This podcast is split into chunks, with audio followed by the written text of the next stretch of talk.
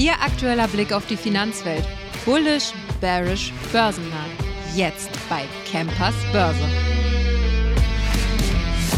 Herzlich willkommen zurück zu einer neuen Episode Campers Börse am Mittwoch. Heute Mittwoch, wichtiger Tag. Heute Abend kommen nämlich nachbörslich, nach US-Börsenschluss, die Tesla-Zahlen. Auf die blicken wir alle ganz gespannt. Gestern auf YouTube mit meinem Kollegen Söllner. Campers Börse zum ersten Mal mit Bild und Ton, oder Ton haben wir immer mit Bildern erst zum ersten Mal. Wenn Sie es nicht gesehen haben, schauen Sie noch mal rein. Wir hatten ein interessantes Interview, wie gesagt, zum Tesla. Und äh, heute Abend hoffen wir natürlich nicht nur auf gute Zahlen, ja, sondern wir hoffen auch, dass äh, Elon Musk bzw. sein Team sich vielleicht ein bisschen dazu äußert zum 25.000 Euro Auto, was ja heiß angekündigt wurde, wo wir ja auch quasi alle ganz heiß auf neue Informationen warten. Denn 2030 hat Tesla sicher das Ziel gegeben, dass man jährlich 30 Millionen Fahrzeuge verkaufen will. Bezüglich des Produktions- und Standorts war es ja erst so gesagt, dass man 2026 erst produzieren will und dann Mexiko. Hm, sollte man aber schauen, ob man vielleicht nicht doch jetzt 2025 anfängt zu produzieren. Hm? Gibt einige Gerüchte, die das sagen. Man muss mal wirklich schauen. Im vergangenen Jahr hat der Autobauer nämlich auch Ausschreibungen und Angebotsanfragen an potenzielle Zulieferer verschickt. Demnach werde die Produktion im Juni 2025 mit einem wöchentlichen Volumen von 10.000 Fahrzeugen vielleicht anlaufen. Ähm, die Nachricht genügt am Mittwoch. Also heute haben wir ungefähr ein Prozent bei der Tesla-Aktie gemacht. Ja, mal schauen.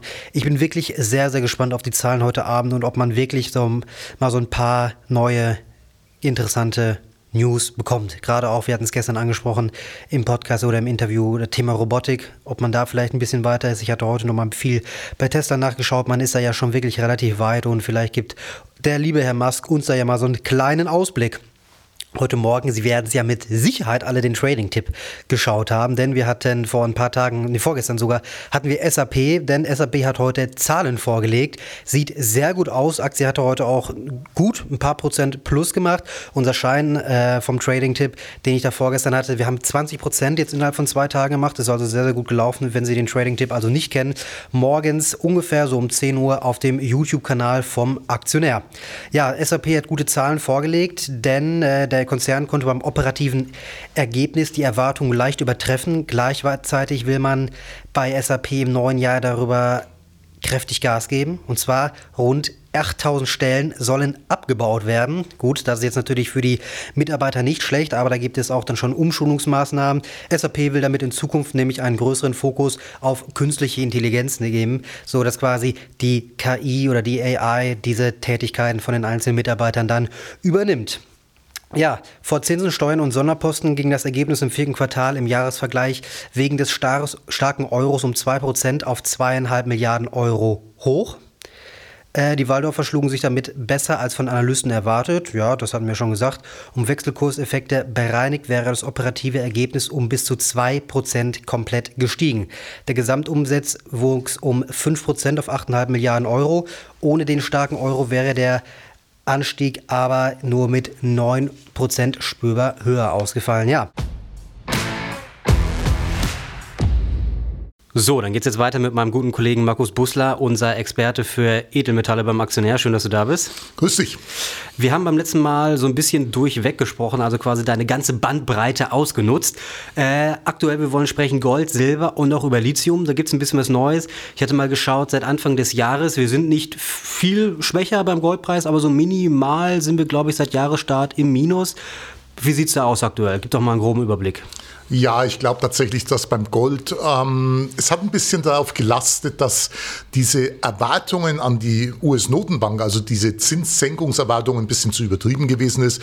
Wir waren ja alle davon ausgegangen, hey, im, im, im März werden schon die Zinsen gesenkt. Und dann hat sich herausgestellt, ja, vielleicht war das ein bisschen zu optimistisch, weil vielleicht wird es dann doch erst im Mai werden. Also Anfang Mai ist ja dann die nächste Sitzung nach der März-Sitzung. Und ähm, das preist der Markt momentan ein. Das hat ein bisschen für Rückenwind beim US-Dollar gesorgt, hat ein bisschen Rückenwind bei den US-Renditen gesorgt, bei den Staatsanleihen. Und ähm, das Ganze lastet so ein bisschen auf den, dem Goldpreis und da ging es ein bisschen bergab in den letzten Tagen. Ähm, sehe ich nicht so dramatisch, ganz ehrlich, wir, wir sind nach wie vor stabil über der 2000 Dollar Marke. Unternehmen verdienen auf diesem Niveau prächtig und ähm, ich glaube, dass wir weiterhin auf Kurs sind, auf deutlich höhere Kurse noch im laufenden Jahr. Ja, wir haben jetzt natürlich auch den Bitcoin-ETF gerade an den Start gebracht. Man sagt ja quasi das digitale Gold. Wir wollen jetzt natürlich nicht über den Bitcoin sprechen, aber da ist natürlich auch eine ganze Menge Volumen reingeflossen. Steht das irgendwie mit dem Gold in Relation oder sagst du, das ist komplett getrennt? Der eine geht in Gold, der andere Bitcoin und man sagt jetzt nicht, okay, da haben vielleicht ein paar Leute ihr Vermögen quasi aus dem Gold dann ins digitale Gold ähm, abgezogen? Also ich glaube, dass der Bitcoin um einiges ähm, spekulativer und volatiler ist nach wie vor als der Goldpreis. Ähm, wir haben da doch wesentlich größere Sprünge, die wir beim, beim Bitcoin sehen. Ich glaube, das ist ein bisschen mehr Risikokapital, als es beim Gold eigentlich ist. Der Gold ist doch oder Gold ist klassischer sicherer Hafen. Ich glaube, der Bitcoin ist eher was für ja, spekulativere Anleger, was tatsächlich sein kann. Das haben wir in der Vergangenheit auch schon gesehen, insbesondere im angelsächsischen Raum. Es ist so gewesen, dass wir häufig so ein bisschen aus den Risikoklassen wie Minenaktien Abflüsse gesehen haben, die so ein bisschen in Bitcoin gegangen sind, weil das, das, das spekulative Kapital sich doch relativ schnell dorthin orientiert, wo es vermeintlich was zu gewinnen gibt. Aber so der ganz große Überflieger war ja der Bitcoin-ETF bis jetzt auch nicht gewesen. Ne? Nee, absolut nicht. Wir sind ja jetzt zum ersten Mal quasi wieder seit langer Zeit unter der 40.000 Dollar Marke. Heißt also, ähm, wer in Gold investiert hat, war vielleicht doch gar keine so schlechte Idee, würde ich mal sagen. Denke ich auch. Genau. Äh, vom Gold kommen wir zum Silber. Ähm, gib mal da einen Überblick, wie sieht es aus? Schlechter geworden, besser geworden, seit wir das letzte Mal gequatscht haben? Also Silber ist tatsächlich nach wie vor unser Sorgenkind. Ähm, wir haben natürlich diese Rezessionsängste, die, die globale Rezessionsängste, die wir haben. Und das Silber zur Hälfte Industriemetall ist, ist es halt einfach so, dass viele fürchten, dass eventuell die Industrienachfrage schwächer sein könnte, weil eben eventuell eine Rezession am, am Horizont zu sehen ist. Wir haben auch dieses schwächere Wachstum in, in China gehabt in den letzten ähm, Quartalen, was eben auch so ein bisschen darauf lastet. Ähm, ich glaube tatsächlich nicht, dass die Industrienachfrage ähm, großartig eine Rolle spielt. Die Industrienachfrage ist relativ träge, relativ relativ flat. Ähm, da wird sich nicht viel tun, mag mal ein, zwei Prozent höher oder niedriger sein, aber das wirkt sich nicht auf den Silberpreis aus. Ich glaube tatsächlich früher oder später werden wir an den Punkt kommen, wo eben die Investmentnachfrage das Entscheidende mm, beim, beim Silberpreis wird. Und ich glaube, das wird der Punkt sein, wo wir irgendwann Anleger haben, die die Silber als günstige Alternative zu Gold verstehen. Aber ich darf momentan noch viele Anleger noch gar nicht in Gold sind. Ich glaube, das kann durchaus noch eine Weile dauern, aber ich bin auch für, für Silber sehr optimistisch. Ich glaube, dass wir bei Silber wesentlich höhere Kurse sehen werden, aber ich glaube auch, dass wir eine Zeit lang noch eine Underperformance von Silber gegenüber Gold sehen werden, weil ich glaube, die Investoren müssen erstmal in Gold, bevor sie dann irgendwann Silber als günstige Alternative entdecken. Ja, ich bin jetzt vielleicht auch wie viele andere jetzt nicht so der Rohstoffexperte wie du natürlich. Ähm, wenn man jetzt mal Gold und Silber so ein bisschen vergleicht, man sagt ja immer, du, wir haben da beim letzten letztes Mal schon drüber gesprochen, dass es ja eigentlich nicht mehr so Gold, ja, das ist der sichere Hafen. In Krisenzeiten, da stürzen wir uns in Gold rein. Ja, da, da geht das Kapital dann hin. Äh, ist es bei Silber genauso? Ist Silber ein bisschen volatiler, weil du hast gesagt, okay, wir haben jetzt das Potenzial, dass wir nochmal höhere Kurse oder einen höheren Anstieg beim Silber quasi sehen. Was, wie, wie steht das in Relation, die beiden? Also ich glaube schon, dass das klassische sichere Hafenmetall ist nach wie vor das, mhm. das Gold. Ähm, Silber ist eben durch die Industrienachfrage ein bisschen volatiler, ähm, ist ein bisschen anfälliger auch ähm, gegen Rezessionssorgen. Von daher, der Anleger wird klassischerweise nach wie vor in Gold gehen. Ähm, man hat es aber auch in der Vergangenheit gesehen, der, der, Anleger geht in so volatilen Zeiten, weil wir das Thema auch schon hatten, nicht unbedingt in Bitcoin dann, ja. weil Bitcoin sich doch eher wie ein ähm, Hightech-Asset mhm. verhält und eben nicht so als klassischer sicherer Hafen gesehen wird. Also da ist Gold wirklich noch, noch so eine Ausnahme Ausnahmestellung.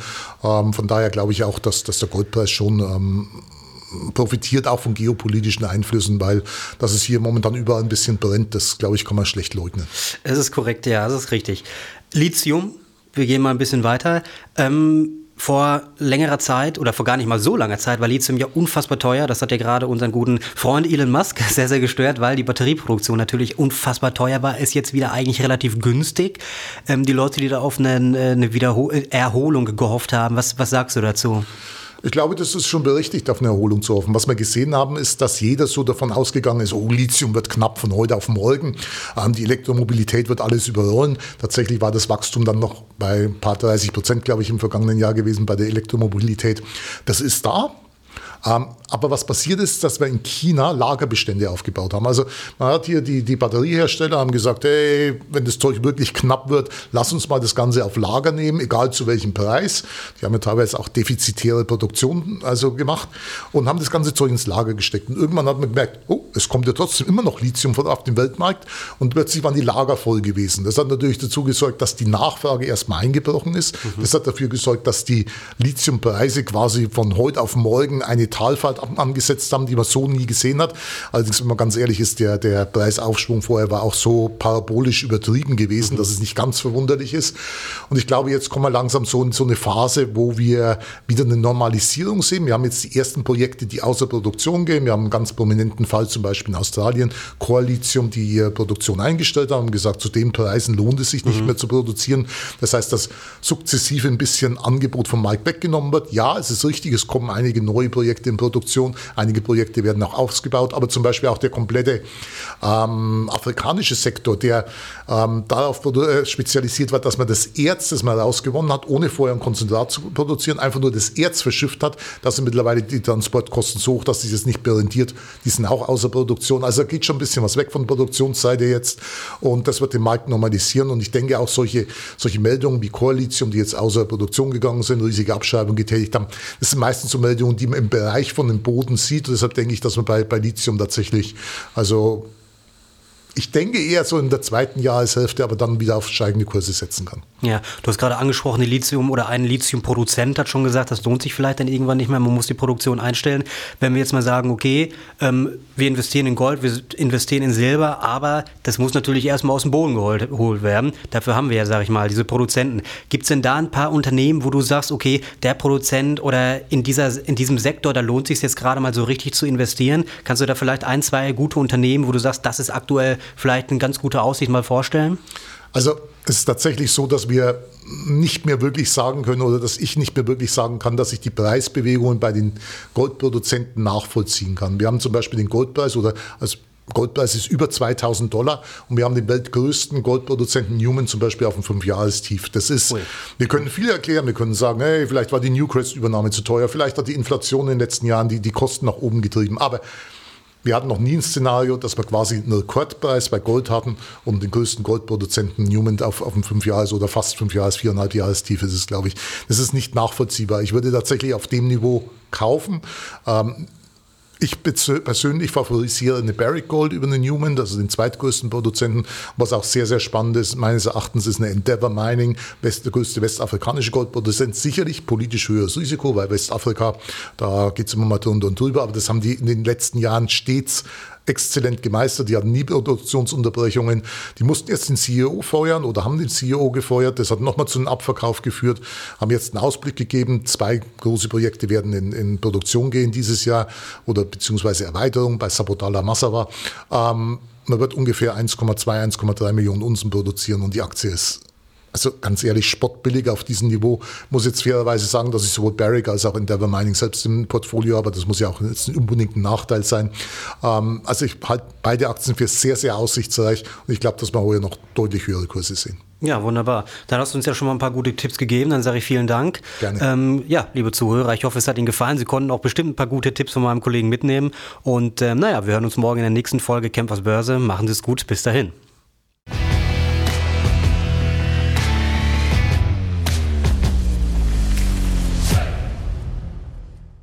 Die im Podcast besprochenen Aktien und Fonds stellen keine spezifischen Kauf- oder Anlageempfehlungen dar. Die Moderatoren oder der Verlag haften nicht für etwaige Verluste, die aufgrund der Umsetzung der Gedanken oder Ideen entstehen.